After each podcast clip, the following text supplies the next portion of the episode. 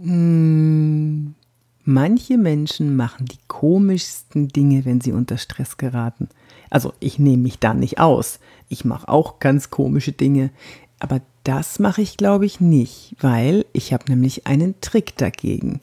Das Anschmatzen von Wörtern. Ich war neulich bei einem Speaker-Event in der Jury und musste auf ganz viele Sachen achten. Das war bei der Abschlussprüfung von Femines. Und äh, ihr werdet in den nächsten Podcast-Folgen immer mal wieder was hören, was ich da so erlebt habe und welche Tipps ich den Abschlussprüferinnen, Prüflingen mit auf den Weg geben konnte. Ich bin Yvonne de Barg, ich bin Schauspielerin und Trainerin für Körpersprache und ich bin da, wo Wirkung Erfolg macht.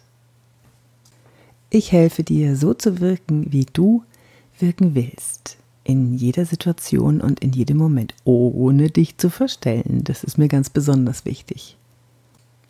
Ich habe dir hier eine Audio-Version, also eine Audioversion mitgebracht von dem kleinen Clip, der das Feedback aufgenommen hat, den ich gegeben habe zu einer Dame, die, hm, sagen wir mal, drei, viermal das, die Wörter angeschmatzt hat. Und vor allem auch, was man dagegen tun kann. Viel Spaß! Die Yvonne, meine liebe Yvonne de Barg. Yvonne de Barg, vielleicht kennen Sie einige von euch auch aus dem Fernsehen. Sie ist ganz, ganz viel im deutschen Fernsehen unterwegs und mittlerweile auch als absolute Expertin im Bereich Körpersprache im ganz deutschsprachigen Raum. Geht dort in viele Firmen, hat ganz, ganz viele Vorträge zu diesem Thema und ist da eine absolute Expertin. Von daher, Ladies, in eurer Abschlussprüfung, guckt mal, was ihr hier oben so macht. Sie hat schon vorhin gesagt, auf Bemerkung, oh, da steht Körpersprache, da doch, Gott sei Dank.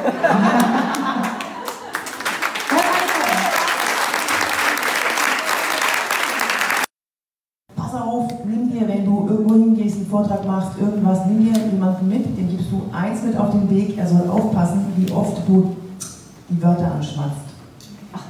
Nein, nicht echt. Also das war, war, waren nur ein paar Mal. Das Blöde ist aber, wenn ihr ein Headset habt, ja. äh, dann ist das für manche, also kennt ihr Misophonie? Mhm. Hat das jemand? 25% der Deutschen haben das. das kennst du? Ähm, ich, ich, Misophonie.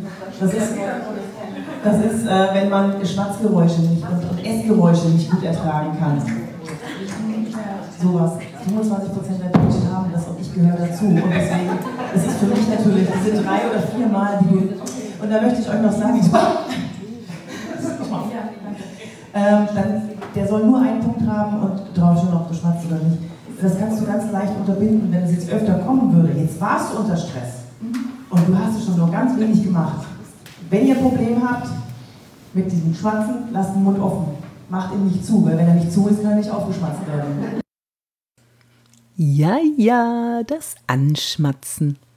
Das Anschmatzen. Hast du selber vielleicht bei dir schon festgestellt, dass du Wörter anschmatzt? Das ist im normalen Umgang mit, ja, einem normalen Meeting ist das okay. Ganz schlimm wird es tatsächlich mit Headset. Dann ist das nämlich richtig laut und das knallt äh, richtig in die Lautsprecher, also durch die Lautsprecher an unser Trommelfell. Der ein oder andere mag das nicht. Habe ich ja gerade schon erzählt. Äh, das nennt man Misophonie. Ich bin mir jetzt aber nicht sicher, ob das 20, ich glaube nur 20 Prozent, nur in Anführungszeichen 20 Prozent der deutschen Bevölkerung haben Misophonie. Das ist, äh, die mögen Schmatzgeräusche nicht und ganz bestimmte Geräusche können die nicht ausstehen. Da kriegen sie Gänsehaut. Ist ähm, laut meiner Recherche gar nicht dramatisch, ist nicht pathologisch, also tut auch nicht weh, ist nur nervig. Ja, die Leute, die diese Geräusche nicht, nicht leiden können. Was du jetzt dagegen tun kannst? Ganz einfach. Damit dir das Anschmatzen nicht passiert, lass den Mund einfach offen. Wenn du eine Rede hast, eine Präsentation, lass den Mund leicht geöffnet, lass die Zähne auseinander, lass die Zunge unten im Mund liegen und nicht nach oben pressen. Sonst werden die Wörter nämlich angeschmatzt. Manchmal hilft es auch, wenn du den Unterkiefer locker lässt. lass den Unterkiefer einfach ein bisschen mehr fallen, als du es normalerweise machen würdest. Okay? Und weißt du, was auch noch ganz toll gegen Anschmatzen hilft? Lächeln. Wenn du lächelst, kannst du nicht gleichzeitig anschmatzen. Und Bäm, deine Präsentation wird alle umhauen.